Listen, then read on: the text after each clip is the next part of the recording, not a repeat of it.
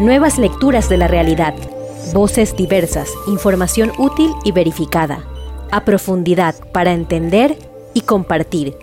Ecuador Chequea, el podcast.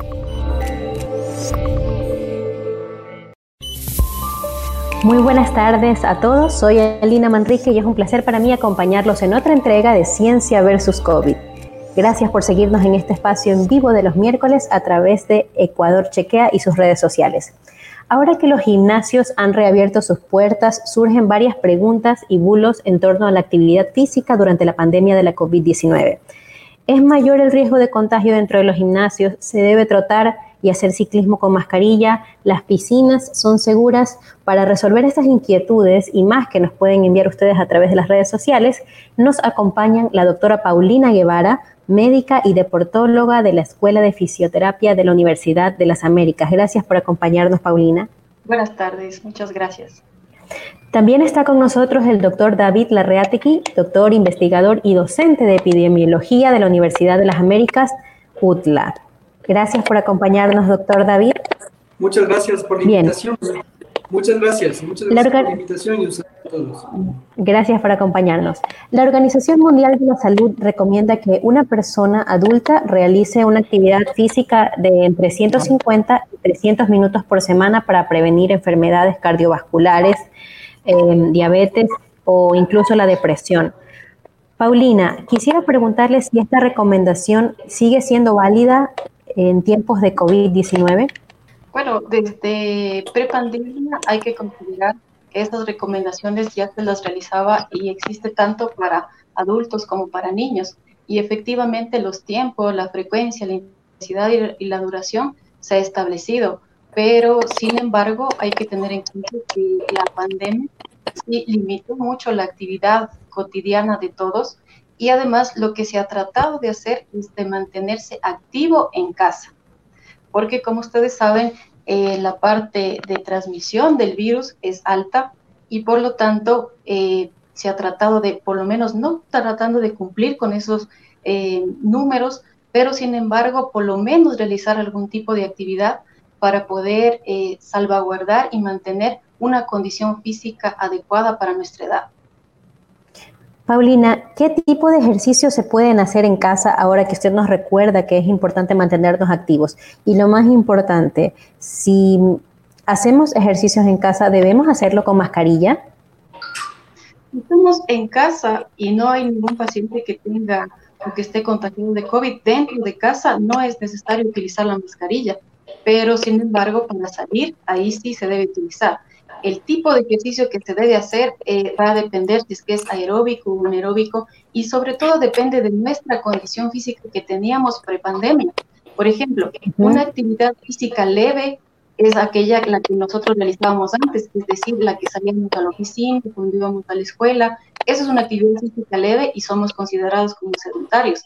Ahora, si hacemos una, si hacíamos prepandemia una actividad física eh, moderada, es decir, que ya teníamos un ejercicio qué sé yo, de baile o de aeróbicos que por lo menos realizábamos 30, 40 minutos cuatro veces por semana y al menos durante dos meses somos recreacionales y ya los deportistas de élite que tienen su plan de entrenamiento. Ahora, ¿qué tipo de ejercicio tenemos que acoplarnos en nuestra casa sin mascarilla? Pues algunas utilizando nuestra creatividad, teniendo rutinas como por ejemplo trabajar todas las condiciones físicas básicas que corresponden a resistencia, fuerza, flexibilidad y coordinación. Durante la pandemia sí ha existido un incremento de, lesiones porque principalmente se empezó a seguir los tutoriales de videos de eh, deportistas que obviamente si, usted, si uno observa ya se ve su condición física, la parte muscular, de las cuales nosotros no estábamos acostumbrados a hacerlos y los rangos de movimientos que se hacían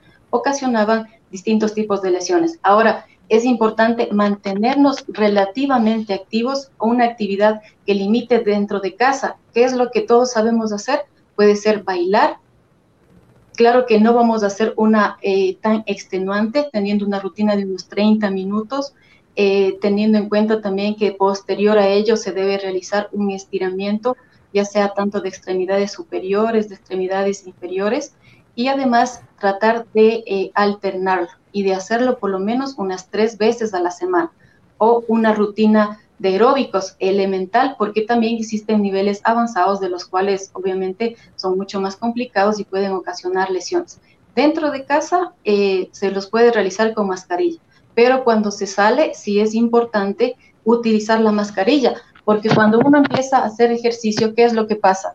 Eh, uno empieza a incrementar la necesidad de aire y cuando lo hace, las partículas pueden salir a mayor velocidad y pueden alcanzar mayor distancia.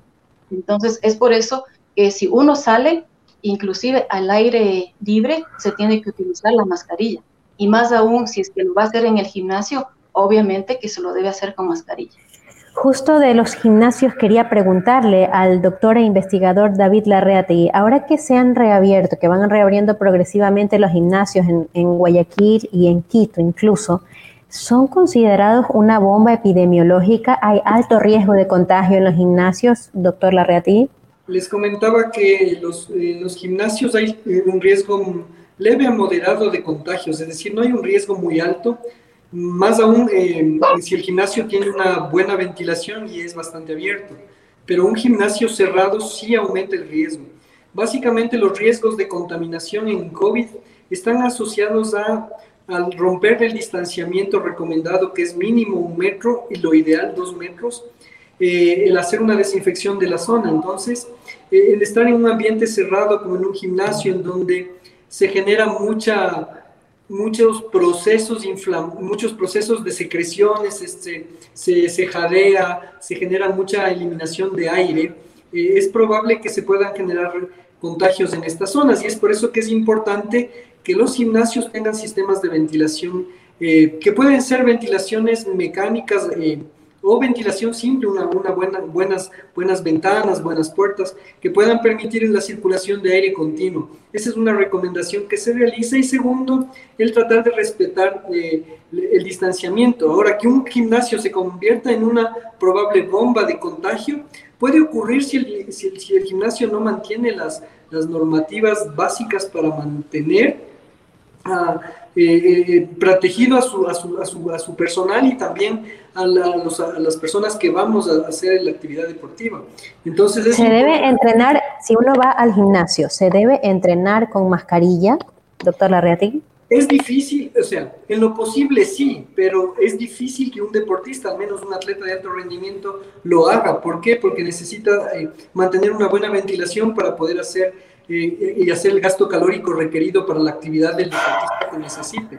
Entonces, lo ideal es mantenerse con mascarilla, es, una de las formas mecánicas de prevenir el contagio. Sin embargo, es difícil ante, la medida y la demanda energética que genera el organismo. Eh, pero lo ideal es sí, mantenerse con mascarilla en el gimnasio inclusive. Evidentemente, si es que yo voy a estar sin mascarilla porque voy a hacer un ejercicio de alta demanda energética, lo ideal es que esté separado de los otros deportistas o de los otros atletas que están haciendo su entrenamiento eh, eh, con una distancia mínima de dos metros. Ok. Doctora Paulina, ¿cuáles son estos ejercicios que tienen una alta demanda energética, como lo menciona el doctor Larreategui? Eh, quizás estamos hablando de que con mascarilla podríamos trotar 4, 5 kilómetros y no más allá de eso, podríamos hacer ciclismo. Eh, ¿Quién pone los límites en cuanto a kilómetro, en cuanto a tiempo, para definir qué es alta demanda energética, doctora Paulina? Alina, aquí es importante recalcar lo que yo había mencionado y ser conscientes cada uno en qué condición física nos encontramos cada uno. Existen personas que cuando eh, realizan una caminata, empiezan ya a, requerir una falta de aire, principalmente en los sedentarios. En los que son recreacionales, eh, como tú dices, pueden hacer cuatro o cinco kilómetros que no le puede tener ninguna demanda o malestar en la mascarilla. Sin embargo, en aquellos sedentarios que están, que están recién empezando a hacer algún tipo de actividad, lo primero que van a hacer es manipularse lo que corresponde a la parte de la, de la mascarilla y son unas Por el sudor. Por el sudor. Por el sudor uno se toca la mascarilla, que no debe hacerlo. Esa es una de las partes, pero eso decía, depende de nuestra condición física. Si nosotros eh, somos sedentarios, los primeros minutos el cuerpo va a empezar a producir mayor calor y como tú dices, uno de los mecanismos es el sudor. Y no solamente es en esta área de aquí que está cubierta, sino también va a ser del rostro y lo que uno va a hacer es tocarse las distintas partes de la cara y es otra también de las partes que no se debe realizar para evitar el contagio. Entonces, todo depende de nuestra condición física. Yo no puedo decir que voy a hacer tres kilómetros y no voy a sudar, sino que depende de nuestra condición.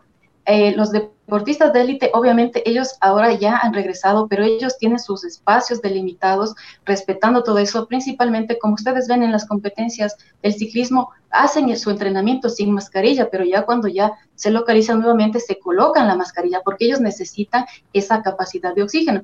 Pero a un, un deportista recreacional, lo más probable es que se manipule, se toque la mascarilla y eso depende de nuestra condición física. Entonces hay que ser conscientes, si es que yo era sedentario, eh, no voy a ir al gimnasio a trotar o hacer a mayor velocidad, porque en los, eh, en los 10, 15 minutos o 20 voy a empezar a sudar y voy a necesitar esa, esa cantidad de oxígeno y voy a manipular la mascarilla.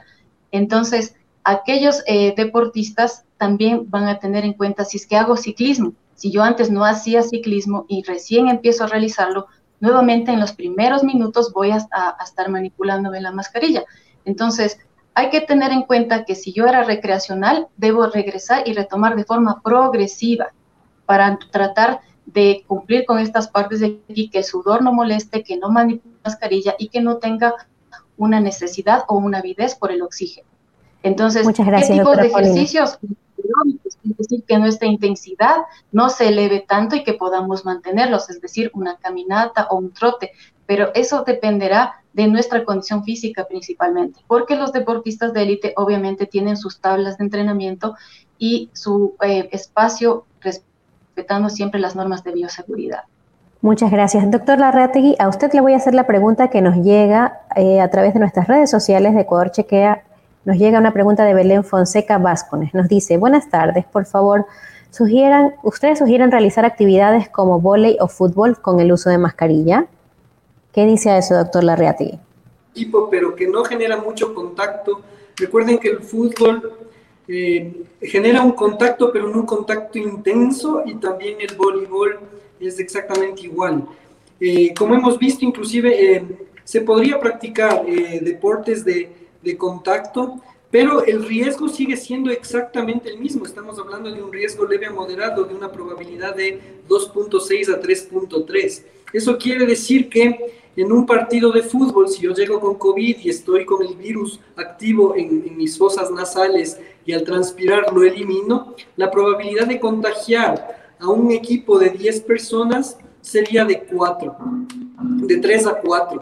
Entonces, en ese punto, eh, estamos frente a ese riesgo y, lo acabamos de vivir recientemente en la Copa Libertadores con los equipos de alto rendimiento de Barcelona y Flamengo que se contagiaron y que se contagiaron jugadores de, de, ambos, de ambas escuadras y, ahora también ya tenemos eh, también los que jugaron con Independiente. Junior e Independiente. Entonces, eh, existe el riesgo, es que el virus está ahí, existe el riesgo, es el mismo riesgo que tenemos aquí, aquí hacer el deporte en contacto o cómo, cómo para irnos a, una zona que esté semi, semi poblada, como por ejemplo un, un, supermercado, un banco, es exactamente el mismo riesgo. En lo posible, hacerlo con mascarilla, pero claro, si es que uno se demanda y el esfuerzo físico es intenso, no voy a poder respirar con mascarilla y obviamente me voy a empezar a manipular, retirarme, y eso aumenta el riesgo. Entonces, hay que saber... Eh, manejarse mucho en lo que son deportes de contacto.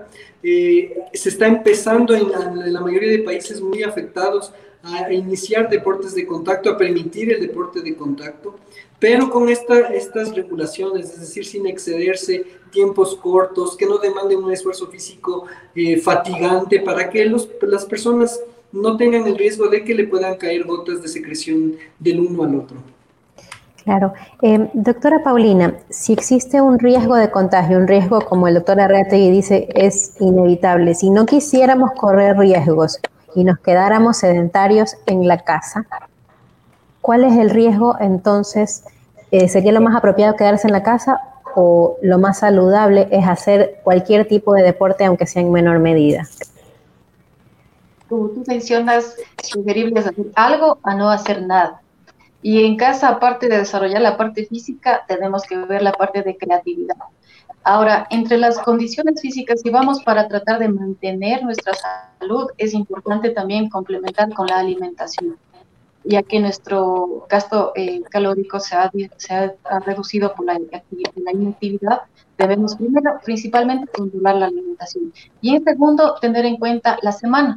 Por ejemplo, ahora sí está permitido poder salir a los, a los espacios, eh, áreas abiertas. Entonces, podríamos programar eh, una salida, una caminata que se correspondería al parque, lo que está permitido realizar, y entre semana, por lo menos dentro de la casa, realizar y tener en cuenta que tres días a la semana es un ejemplo que yo digo, por ejemplo, lunes, miércoles y viernes, tener asignado un horario, pero respetarlo para poder obtener esos beneficios, ya que caso contrario no lo vamos a hacer. Entonces, el lunes yo planifico hacer una hora eh, o, empezar, o para mantenimiento, 30 minutos de, de baile, por ejemplo, unas 10 canciones. El día miércoles puedo hacer lo que corresponde a manejar algo de peso, por ejemplo. Obviamente, con poco peso se puede utilizar, si no se tienen mancuernas, se podría utilizar algún tipo como alguna botella de agua de 500 ml, llenar las dos y trabajar las dos series eh, de 12 repeticiones con movimientos y rangos articulares limitados, no exagerados, porque eso también puede lesionar. Podemos trabajar también algunas rutinas de actividades inferiores y también para el, la siguiente eh, viernes podríamos hacer una sesión de aeróbicos de 30 minutos. Y, el fin de semana se podría programar para salir a hacer actividad en el, aire libre.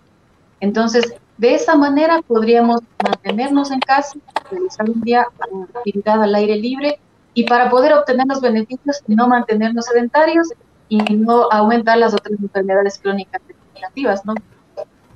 Claro, em, es unas excelentes recomendaciones de la doctora Paulina Guevara. Em, doctor David, quisiera preguntarle a usted acerca del riesgo que hay cuando vamos a las piscinas, cuando queremos hacer este tipo de ejercicio, el de natación. ¿Qué, em, ¿Qué tan seguro es volver a las piscinas ahora? ¿Y qué tipo de normas de bioseguridad sería conveniente tener? Bueno, en las piscinas el riesgo eh, reduce un poquito menos a lo que ocurre en los deportes de contacto y en gimnasios, por una cuestión. El agua de la piscina recibe desinfectantes en base de cloro. De hecho, el dióxido de cloro que está consumiendo la gente es utilizado como un desinfectante de piscinas, del agua de la piscina. Entonces, eh, al formar radicales clorito e hipoclorito, lo que hacemos es eh, disminuir la presencia del virus en el, en, el, agua de la piscina. Evidentemente, eh, el estar en contacto muy cercano con alguien en la piscina que está con COVID y que me tose directamente, me genera un riesgo de contagio. Pero que el virus como tal esté en la, en la piscina, si es que esta piscina ha sido clorada y está siendo desinfectada y limpiada de manera constante, la probabilidad se reduce de que el virus esté en, la, en, el, agua de la piscina, más no, es, eh, no se reduce el riesgo de contagiarme de manera directa al estar yo con alguien enfermo al lado, que obviamente en el agua no se puede utilizar mascarilla, al menos si es que vamos, vamos a zambullirnos cosas así, va a ser imposible, entonces evidentemente el riesgo eh, aumenta eh, si es que yo genero que exista una gran población en la piscina, pero si la, piscina está despoblada, no tiene mucha, mucha, mucha, mucho, muchas personas que están acudiendo acá y, se le desinfecta de manera adecuada y se utilizan estas sustancias desinfectantes en bases eh, alcohólicas y de cloro, pues probablemente el riesgo es menor y de hecho las piscinas están consideradas en un riesgo leve a moderado, no tanto como el deporte de contacto, que es un riesgo moderado alto. Ok, entonces deportes de contacto, riesgo moderado alto, actividades individuales al, aire libre, ¿tienen un riesgo menor, doctora? casi ninguno, casi ninguno. Estar yo solo y hacer un poco de trekking en un lugar despejado, pues el riesgo es cero, es nulo. Es como que estuvieras aislado en tu cuarto. Y si voy a, sacar a pasear al perro eh, eh, por, por mi casa. El riesgo es bajo si es que estoy solo, pero si es que yo voy en un grupo de gente ahí llevándole al perro al lado, pues el riesgo aumenta proporcionalmente a lo que no se respeta el distanciamiento. Doctora Paulina, seguramente usted ha recibido eh, algunos pacientes deportistas que han tenido el nuevo coronavirus, que han sido contagiados. Eh, ¿Cuáles son las recomendaciones que desde su especialidad se pueden hacer a las personas que han tenido COVID-19 y que ahora quieren retomar la actividad física? Eh, todo parte de igual manera desde la condición física, que aquellos que sí realizaban eh, lo han sabido superar de mejor manera. Entonces, como en cualquier actividad deportiva, se trata de implementar y de ir de, forma progresiva, tanto en intensidad, en frecuencia como en duración, tanto en los deportistas de élite como en los recreacionales. Em, sin duda estamos ante una relajación de, las restricciones, entonces hay muchas preguntas en relación a qué tipo de, de deportes se pueden efectuar y ya hemos mencionado algunas alternativas para combatir el sedentarismo. Quisiera preguntarle, doctor Larreati, ¿qué beneficios se encuentran en el deporte?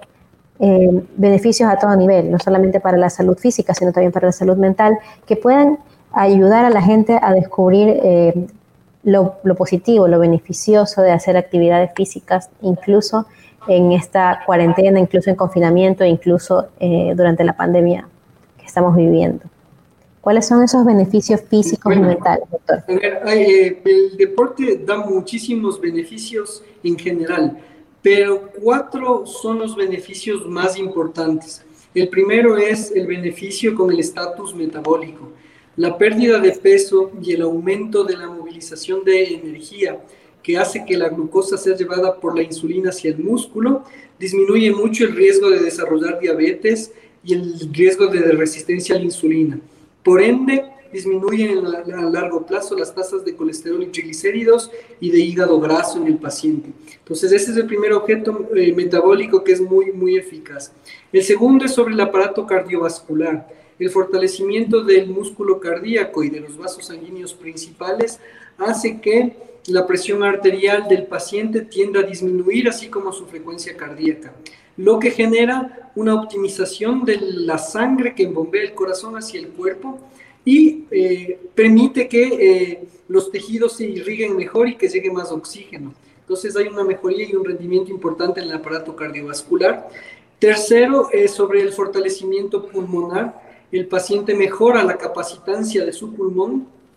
Esta capacitancia traduce en una mejor oxigenación y por ende los tejidos se oxigenan con mayor facilidad y eh, la cantidad de renovación y rejuvenecimiento celular es también es, es, es, es, mucho mejor. Y el cuarto es sobre los efectos psicoemocionales.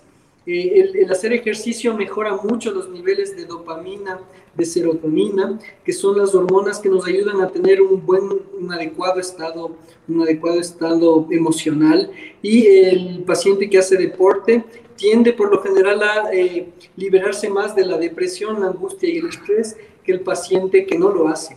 Entonces, esos son los cuatro beneficios principales dentro de un sinnúmero de beneficios que, que podríamos hablar todo un, día entero sin, sin terminar.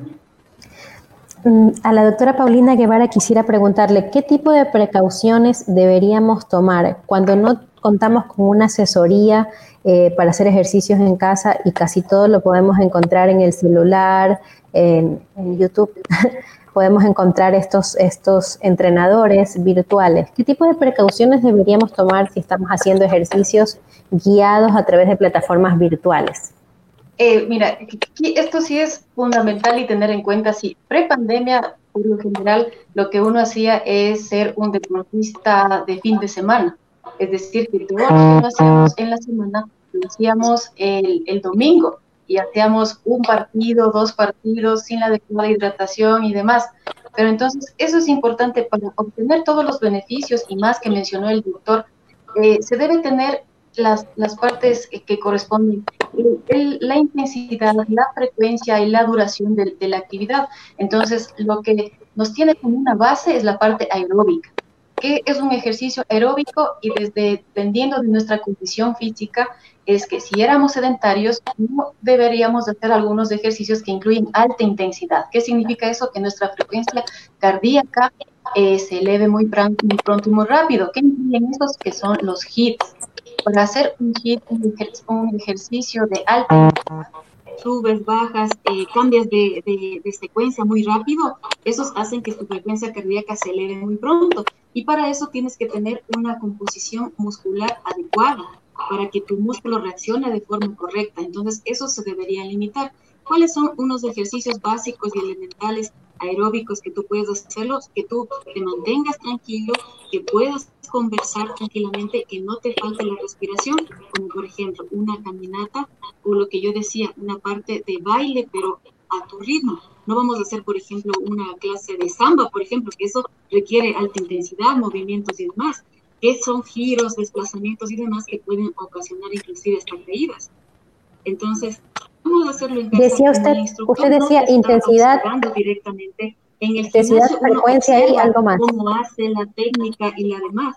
Entonces ahí se puede hacer varias correcciones, pero uno aparentemente puede considerar o puede creer que lo está haciendo de maravilla, pero no es así.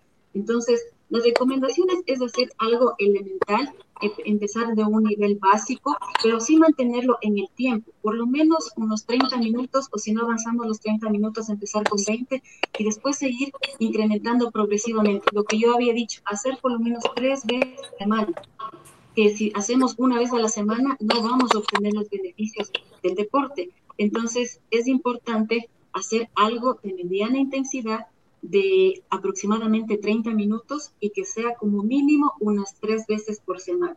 Y como había dicho, si es que ponemos una actividad al aire libre, que sería una caminata, también tendría ideal, porque se va cambiando de la, la parte de lo que estamos realizando permanentemente. Usted hablaba de tres elementos, intensidad, frecuencia y me parece que mencionó uno más, para que las, las personas que nos están siguiendo lo tengan claro la prescripción del ejercicio es del tipo de ejercicio que ahí vienen a clasificarse en los que son de impacto, de mediano impacto, de alto impacto, aeróbicos, anaeróbicos, el tipo de ejercicio. La frecuencia, que como había dicho, si hablamos por semana, por lo menos debería ser tres e ideal cuatro. La duración, que al menos sea 30 minutos, pero si alguno no, no considera, no alcanza los 30 minutos, por lo menos empezar con 20 y de ahí ir progresivamente. Y las, y, y las veces que se realiza y la intensidad. Por ahora, como decíamos, una intensidad moderada, es decir, que no nos falte el aire, sino que nosotros nos sentamos cómodos, disfrutando de la actividad que estamos realizando. Muy bien. Doctor Larreategui, eh, hemos hablado aquí en Ciencia versus COVID acerca del ejercicio físico en la pandemia. Y hemos descubierto o hemos eh, comentado acerca de que las normas de bioseguridad son básicamente las mismas, el distanciamiento social, tener un, el, el aseo que ya hemos descrito con lavado de manos y uso de alcohol. Sin embargo, quería saber, doctor Larrea, si hay algo adicional que deben tener en cuenta los, los deportistas amateurs, los deportistas eh, principiantes que quieren empezar a hacer ejercicio con frecuencia desde la casa. ¿Qué recomendación adicional deberían tener? Quizás hidratación, hidratación adecuada, hacerlo de mañana, de noche. Doctor Larreategui, ¿nos puede ayudar con esto? Sí, a ver, las recomendaciones de prevención de la infección por COVID son las mismas. Eh, hagamos ejercicio, vayamos a comprar, vayamos a un supermercado, salgamos de la casa, estemos en un transporte público. Eso sigue siendo exactamente lo mismo.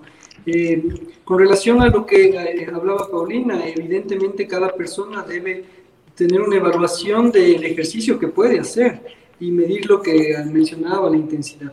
Eh, con relación a, qué recomendaciones a un deportista eh, que va a empezar a hacer actividad, que alguien que estaba sedentario va a empezar actividad, que primero eh, debe tener la fuerza de, voluntad y la convicción de hacerlo, porque muchas veces empieza un proceso y, se lo deja a medias o empezado y no hay la fuerza de convicción. Es decir, primero tener esa fuerza de convicción, que es la primera, la primera recomendación que les podría dar. Segundo, los apoyos o las formas de ayudar dentro de la del inicio de la actividad deportiva están en lo que es dieta y, e hidratación. Hay muchas personas que por bajar de peso de manera rápida empiezan a hacer ejercicio de manera muy intensiva sin alimentarse adecuadamente, sin coordinar el gasto calórico que tienen y los, ingresos calóricos que, que, necesitan, y también un consumo importante de la cantidad de agua eh, que deben tener, porque obviamente el aumento del gasto calórico eh, aumenta el gasto energético y el consumo de agua corporal.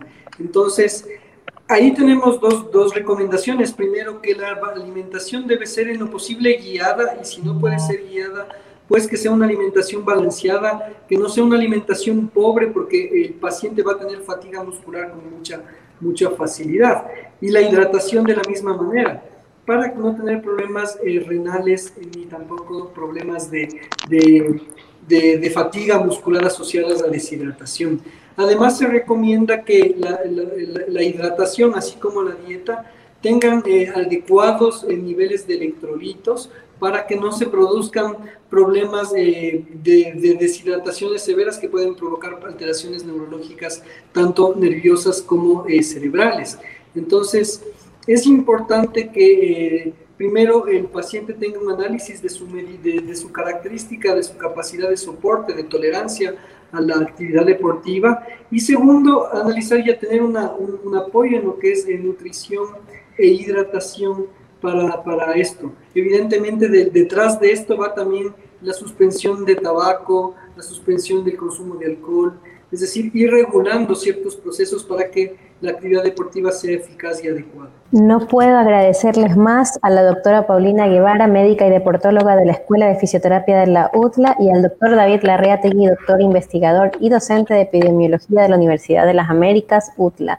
Muchísimas gracias por acompañarnos en Ciencia versus COVID y a todos quienes nos siguieron a través de las redes sociales de Ecuador Chequea. Muchas gracias nuevamente. Hemos conversado aquí de los mitos y verdades del ejercicio físico durante la pandemia. Los esperamos el próximo miércoles en Ciencia versus COVID. Muchísimas gracias. Muchas gracias a ustedes por la invitación. Si te quedaste con ganas de más, visita www.ecuadorchequea.com y no comas cuento.